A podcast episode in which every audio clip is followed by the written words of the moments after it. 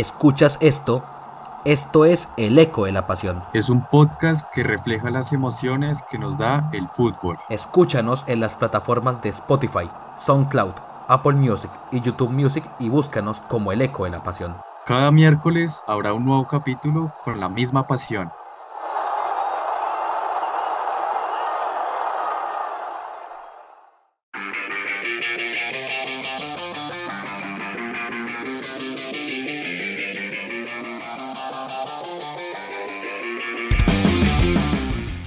Hola, hola a todos. Habla con ustedes Juan Andrés Leuro, junto a mi compañero Daniel Paredes. ¿Cómo estás? ¿Qué tal todo, Daniel? Bien, bien, Juan Andrés, muy bien. Contento y emocionado de estar aquí en nuestro primer episodio de este gran podcast. Esperemos sean el primero de muchos. Así es. Esperamos que la audiencia que nos pueda oír, que esperemos que crezca en una gran magnitud, le guste este podcast que también tiene un toque como tal de lo mismo, pero también, valga la redundancia, tiene un toque como tal nuestro uno que queremos llevar a todos ustedes y sobre todo para que repliquen y compartan con sus conocidos y hasta los no conocidos. Bueno, sin más, esa fue una pequeña introducción de nuestro equipo. Esto es el eco de la pasión. Como lo ven, vamos a hablar de los temas del fútbol en la actualidad y algunos temas que asemejan al, al pasado, también para reflejar cómo está la actualidad de este bello deporte que para mí es el más importante del mundo y el más bello también, que es el fútbol. Bueno, sin más preámbulos, Daniel, ¿qué quisiera decirle a nuestra audiencia? Queremos empezar repasando lo que pasó en las ligas de Europa, ya que tenemos un corresponsal que es mi compañero Juan Andrés. Yo quisiera que, que habláramos un poco de los resultados como más relevantes y cómo la liga se está dando en este momento, cómo está evolucionando y creo que es una liga bastante pareja hasta el momento. Sí, hay un pequeño dato, somos dos jóvenes colombianos, sin embargo yo me encuentro en la ciudad de Valencia, España, y Daniel se encuentra en la ciudad de Bogotá, Colombia. Bueno, la liga española, como el fútbol en general en este país, es una locura, es un ambiente de sensaciones, sobre todo porque aquí ya estoy en la hora local, juegan los partidos alrededor de las 8 y 9 de la noche. ¿Qué podemos decir?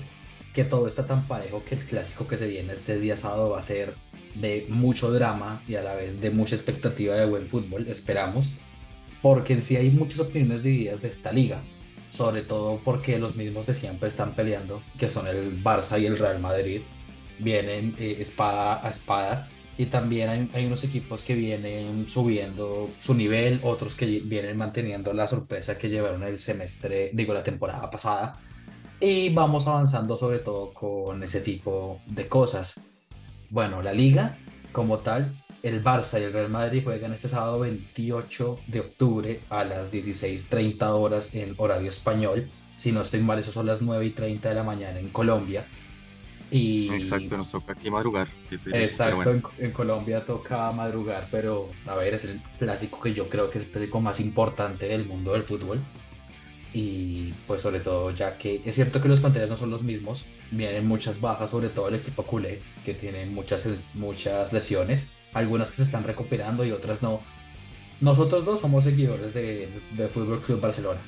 Sin embargo, queremos ver y analizar cómo viene este encuentro, sobre todo porque la gran relevación, revelación de la liga está jugando en el conjunto blanco, que es nada más y nada menos que Jude Bellingham. ¿Qué piensas de eso, Daniel? Eh, yo al, inicio de temporada recordaba a Bellingham, como es inglés, lo asemejaba con Beckham, con Owen, y decía, a los ingleses no les va bien fuera de Inglaterra. Cierto que Bellingham llega de Alemania, pero yo decía, puede ser otro caso Beckham, Owen tranquilamente. O sea, no espero que Bellingham explote como lo está haciendo ahorita. Y la verdad me, me cerró la boca, y estoy muy sorprendido, la verdad. Bellingham no esperaba que tuviera ese rendimiento inmediato. Es un jugadorazo y la verdad que ojalá pare el bien del Barça. Ojalá pare, sobre todo porque pues el Bellingham le está salvando también las papeletas al Madrid, sobre todo que viene un encuentro con mucha polémica ante el Sevilla, donde se enfrentaron a un viejo conocido como fue su capitán durante muchos años, el capitán de las, del triplete seguido de, de, Champions League del Real Madrid, Sergio Ramos, que tuvo una, disputa con el defensa Rudiger y también entre otras polémicas en el clásico y la gran polémica aquí en España últimamente es el tema arbitral. Ese tema arbitral se viene yo creo que viene desde el Mundial de Qatar 2022, cuando Laos, Mateo Laos, pitó el partido Argentina-Holanda, que fue el partido con más tarjetas amarillas en los últimos mundiales. Y desde ahí se viene como cuestionando la, la competencia de los mismos árbitros y sobre todo ese árbitro en particular, que en ese momento no me recuerdo el nombre, pero el Real Madrid abrió un expediente contra ellos, tanto así que Ancelotti y Xavi han dicho en las últimas ruedas de prensa que tienen previa al clásico los técnicos del Fútbol Club Barcelona y Real Madrid que si uno habla de los árbitros aquí en España no lo puede hacer libremente porque a todos lo sancionan, todo es sanción y todo. Eh, hay un tema muy polémico en torno a eso. Yo desde aquí, Bogotá, Colombia, sigo medios españoles y me voy enterando de un poco de lo que pasa. La verdad es que sigo mucho la Liga Española, precisamente por, por el Barcelona, que es mi equipo, y pero la verdad sí me voy enterando de muchas cosas que suceden allá en territorio español. Mm, precisamente ya que Juan Andrés hablaba del Sevilla Real Madrid, creo que fue un partido muy polémico. Sin embargo, yo creo que son polémicas que se crean los mismos seguidores madridistas, bajo mi punto de vista. O sea, el fuera de juego de Bellingham, para mí es claro, es fuera de juego. Puede ser por una uña, un cordón o lo que sea, pero es fuera de juego. Eh, las imágenes que circulan de que Bellingham estaba habilitado por Sergio Ramos. Son frames que cogen ya cuando el balón sale de la cabeza de Valverde. Entonces yo creo que eh, el entorno madrileño, madridista, trata de generar polémica muchas veces donde no la hay. Entonces yo creo que hay que tener mucho cuidado con las imágenes que circulan porque eso pues adultera la competencia al final. Es cierto, sobre todo pues Muchos dirán que dos barcelonistas hablando del Madrid pues no tienen un buen concepto de lo que se habla. Pero es que la polémica fue ese gol anulado a Jude Bellingham con una gran asistencia, exacto, que fue fuera de juego, con una gran asistencia de Rodrigo, un jugador que venía a hacer muy buenas presentaciones en el Madrid, juega bien, pero nada que hace goles en la liga, solo lleva un gol. O sea, el que tiene cerrada el arco en este momento es el mismísimo Rodrigo desde la primera fecha. Desde la primera fecha no hace goles, pero también lo que pasa ahora con polémicas es el tema de Nacho Fernández, el primer capitán del Real Madrid, que obtuvo una roja directa con un partido en primera instancia de sanción de tres fechas por una dura, patada que me pareció incoherente a Portu, tanto que el Facebook parte de los medios, el mismo Carlo Ancelotti lo hizo sin embargo, el Real Madrid apela, le quitan una fecha y puede estar presente en el clásico, sobre todo por las bajas sensibles en defensa del conjunto merengue, puede disputarlo. Pero también aquí nos ponemos a pensar, y esta polémica no es nuestra, es a nivel mundial, lo que se está hablando de que como Lewandowski al, al, rascarse como la nariz o hacer una señal con la nariz la temporada pasada no le rebajaron fechas porque el Barcelona intentó apelar y que no y que no y al Madrid sí. O sea, hay muchos problemas, sobre todo con el conjunto culé, que tiene muchas bajas, demasiadas, sobre todo el partido del día domingo que jugó contra Athletic Bilbao, que ganó 1-0 y con un dato muy interesante, con un canterano que llevaba 25 segundos en campo y cumplió el sueño de muchos. Tiene, si no estoy mal, 17 años de edad, Mark Gui, procedente de la Masía. Otro experimento que le sale bien a Xavi ante todas estas circunstancias en la plantilla y sobre todo viendo la falta eficacia del tiburón cuando juegue titular el tiburón es Ferran Torres. El tiburón Ferran Torres pues viene bien se ve emocionado pero muchos dicen que es mejor de revulsivo o sea como lo fue Rodrigo para el, para Madrid que, que titular. Pero ya teniendo lesionado a Rafinha Lewandowski en el ataque tanto de colocar a Fermín López de extremo de extremo mediocampista como lo hacían con Gaby porque la Yamal es la gran promesa del fútbol español ahorita. Sin embargo, es muy joven y tiene miedo a que se rompa, como el caso de Ansu Fati, donde todo el mundo decía que Ansu Fati iba a ser la gran figura, el nuevo Messi, eh, que era mejor que el mismo Vinicius Junior, pues el tiempo no dio la razón por ese mismo caso, las lesiones. Es un debate que hasta nosotros dos teníamos con compañeros del Madrid hace muchos años, que ya está da pena recurrir a ese dato porque Ansu Fati es culé, como se lo ve en diferentes documentales, pero lastimosamente decisiones de no operarse o tratar bien una lesión puede derivar a un cambio muy duro en tu carrera con nada más 20 años de edad. Ya sin más, pues yo, digamos, un experimento de cómo podrían ser las alineaciones, aunque esto es muy duro, del Madrid-Barça, perdón, Barça-Madrid, que se juega en el Estadio Olympique de Montjuic, porque el Camp Nou está en construcciones el día sábado. Yo creo que pues el Barça en la portería va con Ter Stegen, primer capitán. en, este, en este caso porque Sergi Roberto es más revulsivo, revulsivo que titular. Lateral derecho pues está consolidado por Cancelo que tiene muy buen sistema de ataque y control de balón, pero a veces hay cosas en defensa que faltan mucho que desear. Kunde lo hacía bien, pero es que también perdíamos la explosión de lateral derecho ahí. Yo creo que los centrales, si no hay duda, me, eh, me, me dice si me estoy equivocando o no. Ronald Araujo y Jules Koundé. Yo creo que ninguno jugó la doble la fecha contra Athletic Bilbao para cuidarlos o hay alguno que esté pinchado también para el partido. Eh, Koundé no llega. Koundé no llega. Entonces yo creo que la clásica Ronald Araujo y Christian, eh, Christensen va a jugar en la va a jugar en la central, aunque Inigo Martínez no va a ser titular, creo yo pero jugó un partidazo contra su ex club. Irónicamente, tuvo una muy buena presentación pues, al lado de Ter Stegen, portería invicta, sobre todo que el Barça el semestre pasado fue portería invicta y ahora ya tiene los mismos goles que le metieron toda la temporada pasada, pero bueno, de pronto es para consolidar más el ataque lateral derecho izquierdo. Yo creo que llega y está bien, Valdé.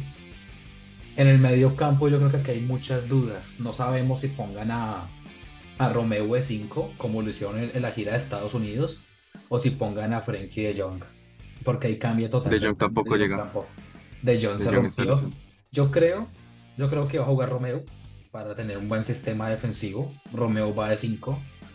Juega Gaby, que Gaby es el del mejor presente en el medio campo, eh, nivel nacional, porque aquí en España, tanto el mismo Daniel Carvajal, tercer capitán del Real Madrid, y ídolo también de España, pues del último España, la verdad. Dice que jugador con tantos huevos, perdón el término, como Gaby, representa bien la titularidad con su edad, con su corta edad, en el Barcelona y en la selección española con toda la confianza de Luis de la Fuente. Y aquí, pues yo creo que puede jugar Gundogan con Gaby Romeo, aunque también Pedri parece que está listo. No creo que juegue de inicio, pero puede llegar. Yo creo que, que tiene. Mm, hay, que, mirar. Hay que mirar, porque, sí, porque lo están llevando de a poco. Sí, lo están llevando de a poco y pues el medio campo, pues si, si tenemos respaldos, hay que utilizarlos. Y aquí viene el gran enigma, que es la delantera del Barcelona. Lewandowski, Daniel, ¿llega? No creo que llegue Lewandowski. No, pues no, yo, no. Creo, yo creo que van a jugar con el mismo sistema del falso 9, bien sea con Ferran o con Joao Félix. Yo, yo creo que esos dos son fijos en la delantera, sobre todo por el pinchazo que tuvo Rafinha.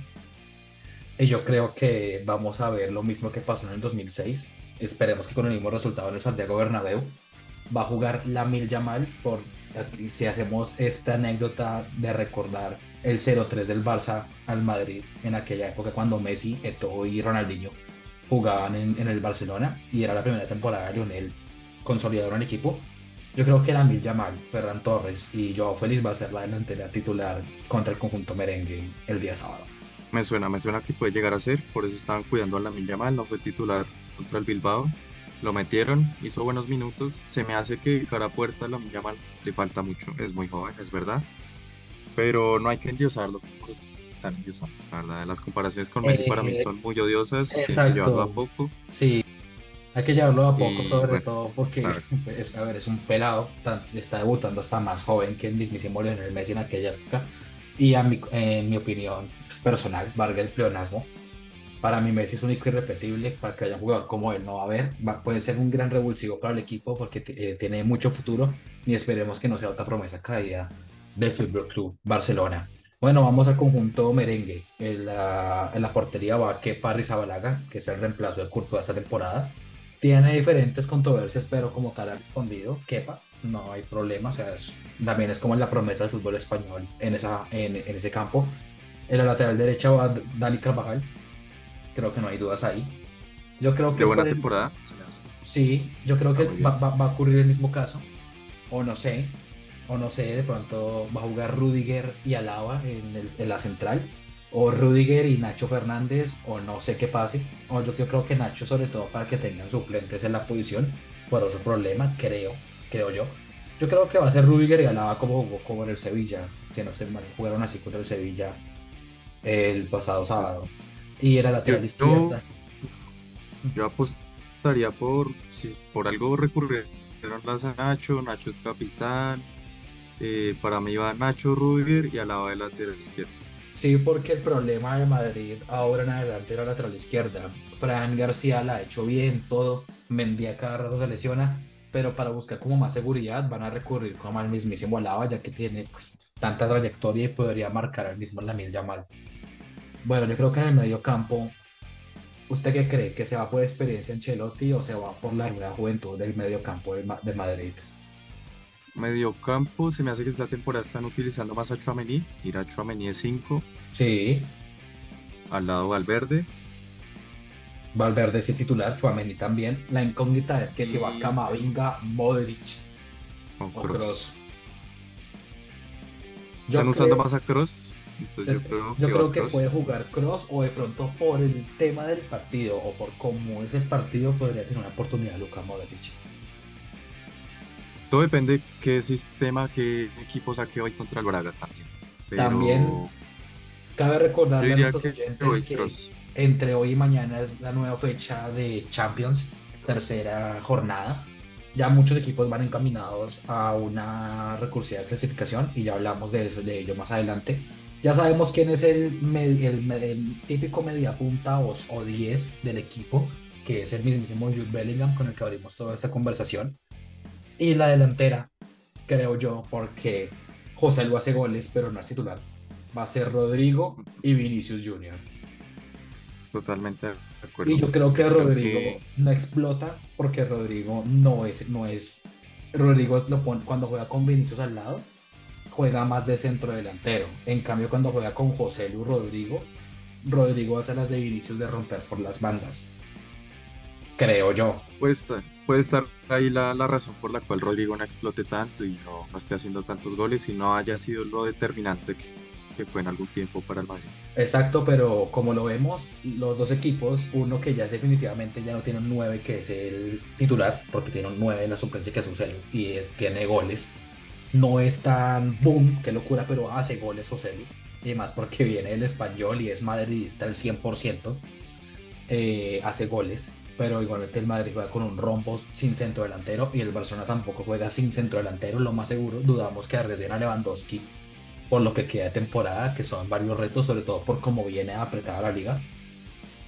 Pero también el Barcelona es de local, vamos a ver qué pasa, pero creemos que así va a ser la estructura del mismo partido del, del Real Madrid y Fútbol Club Barcelona. Ya que nos estamos basando en el fútbol español, ya sobre todo que yo me encuentro por aquí en España. A ver, tenemos que pasar a otro clásico importante que se viene ahorita el fin de semana, que es el clásico de Manchester, que se le dice derby porque es de la misma ciudad, pero el clásico de Inglaterra es Manchester United-Liverpool.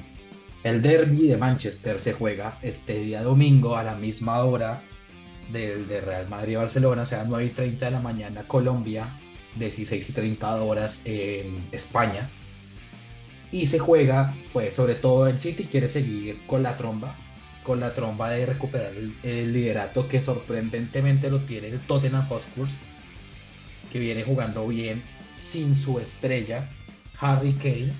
Y, está invicto. Y, está invicto, y sobre todo el, mejor entrenador del mes fue Postoglou, no sé, es el, ex técnico del Celtic Football Club Postecoglu, sí, exacto. Postecoglu viene, viene jugando muy bien el equipo, pero que el, el City va a United de local o el City, no sé, no estoy, no estoy muy bien actualizado. Van en Old Trafford. Old Trafford se juega en la ciudad de los sueños. El eh, United siempre se ha hecho fuerte, aunque gane por una mínima diferencia, gana los últimos derbis allá. Y más porque es un derby caliente por la actualidad del, del conjunto de los Diablos Rojos, porque internamente hay un infierno ahí irónicamente, Ten Hag se la dio las manos al equipo. Oklund, que fue la, adquisición de la temporada, juega muy bien. Es un gran delantero. No tiene la misma potencia que Haaland de pronto porque no tiene los mismos compañeros, pero hay que verlo de cerca. Qué buen fichaje. es un gran delantero, pero también hay que tener en cuenta las bajas que tiene el equipo y sobre todo como la inseguridad que tiene. Sin embargo, yo creo que el derby es derby. Y el último tiempo el City es favorito. El United quiere, con tal de que eh, su equipo rival pierda pisada, puede cambiar las cosas. Yo creo que va a ser un partido de mucho drama, que hasta yo creo que puede ganarlo el United por mínima diferencia. Va a estar muy parejo, la verdad. El City esta temporada lo noto quizás sin Kevin De Bruyne o no sé, sin ideas un poco, quizá. Los balones a le llegan a cuentagotas. Si bien Julián Álvarez está haciendo un gran trabajo, reemplazando un poco a Kevin De Bruyne, no es lo mismo. Obviamente. Eh, es uno de los mejores centrocampistas del mundo y es una baja muy sensible que le ha afectado mucho el esquema de juego a Guardiola. Eh, en cuanto al United, United va, va mal, la verdad. No, lo veo tan bien. Eh, el hecho de que, no sé, Bruno siempre ha estado ahí carrileando al United, pero al final cabo un jugador solo no puede. Hoylund eh, se me hace bueno, sin más, hasta ahí la comparación con Haaland no se me hace adecuada, no, le hace bien ni a Hoylund ni, a los del United. Eh, entonces yo creo que esperar a ver, Rashford no está en su mejor nivel como la temporada pasada, Rashford está en una temporada baja, de vacas flacas, Garnacho no lo usa tanto y se me hace un buen jugador, eh, Pelistri no se me hace tan bueno y lo ponen más que a Garnacho, no sé, el United, Casemiro, Casemiro se nota perdido, no sé, como de yo creo que se arrepintió de haberse ido del Madrid. Y sí, o sea, el United tiene buenos nombres, pero mal funcionamiento. Se me hace que lo que decía Juan Andrés antes, mm, le están perdiendo como fe al técnico No creo que ya le estén comprando la idea del todo. Exactamente, sobre todo porque a, aquella estrella que la echaron es cierto que ahora juega en Arabia Saudita, pero es el máximo goleador en este año natural. Cristiano Ronaldo tiene más goles que el mismísimo Haaland y Germán Cano. Quería pasar hablando de Germán Cano a nuestro siguiente punto. Europa tiene mucho, pero tampoco queremos hostigarlos a ustedes. Como tal, esto es lo más importante, otro clásico importante, pues para los que les gusta el fútbol en general, porque vienen de realidades muy distintas, pero es un clásico muy tradicional, es el del PSV Eindhoven y el Ajax de Ámsterdam. Y, e irónicamente, el equipo más histórico es el que tiene la realidad totalmente adversa. Está en puestos de descenso el Ajax, algo que nadie esperaba en todos estos años del club, de la fábrica de, de Entonces va a ser como un clásico interesante para ver si el Ajax revive o el PSV sigue firme con sus, impuestos de, primera tabla junto al Feyenoord. Bueno, si el PSV aprovecha y, aprovecha y, puede volarse, sobre todo porque tiene un técnico bastante conocido en el mundo del fútbol como es Ruth Van Nistelrooy, que tiene historia en el Manchester United y nada más y nada menos que en el Real Madrid. Bueno, sin más, hablando de Germán Cano, se viene la final de la Copa Libertadores, pero antes se juega la final de la Copa Sudamericana, ¿cierto, Daniel? ¿Quiénes juegan la final, por favor? Exacto, una final, la verdad, curiosa. Yo me esperaba que llegara el Corinthians, no, llegó Fortaleza, un equipo brasileño no tan reconocido, la verdad, y contra Liga de Quito, una Liga de Quito que llega fortalecida, la verdad. O sea, va a ser una final interesante. Sin embargo, son dos rivales como muy similares, muy parecidos, diría yo. Va a ser una final muy pareja. Eh, si bien en el papel a, cualquiera persona que no siga mucho el fútbol, tanto como nosotros, le digan Fortaleza Liga de Quito, dirá que es esa final, porque ah. llegaron esos dos ahí. No llegó Corinthians, que es más histórico. No llegó, no sé, un gremio, algo así. Me parece una final muy pareja, la verdad. De, merecida. De dos equipos que Sí, merecía, sobre todo de, parte de Liga de Quito, que Ecuador está haciendo muy bien las cosas como país, la verdad, en, el, en cuanto al fútbol me refiero.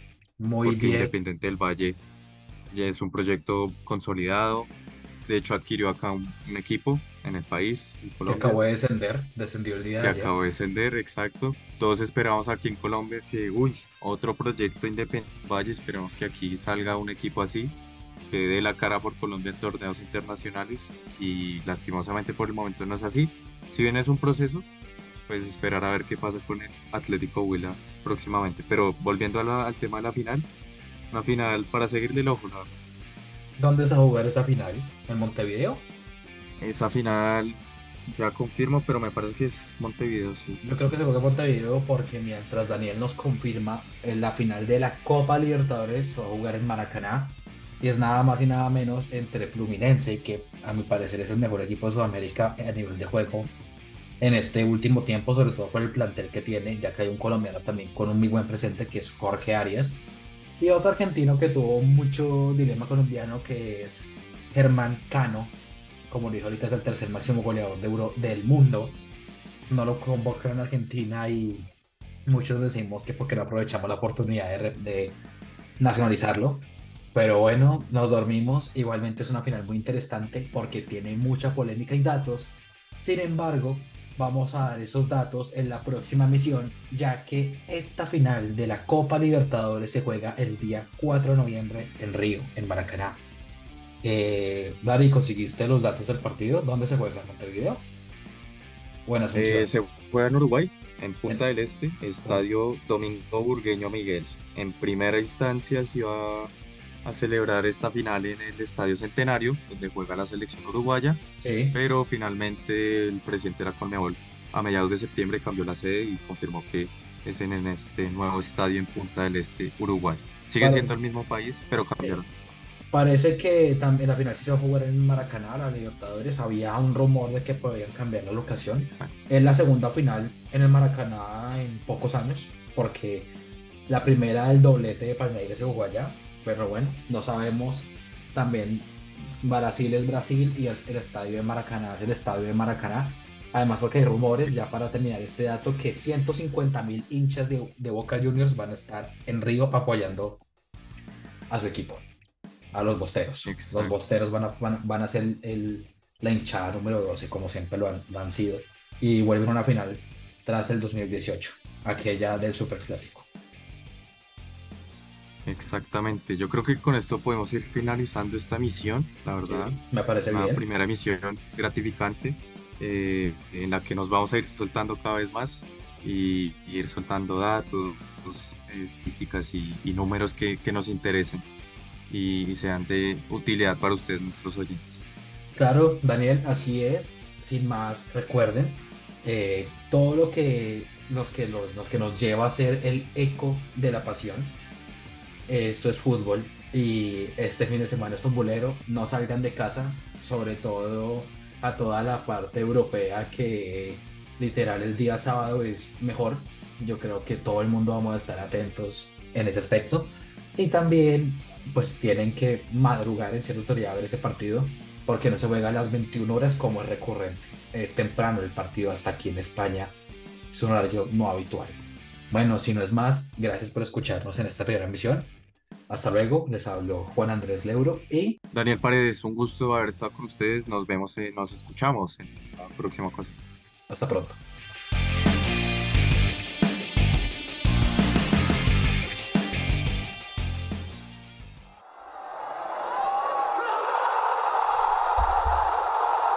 ¿Escuchas esto?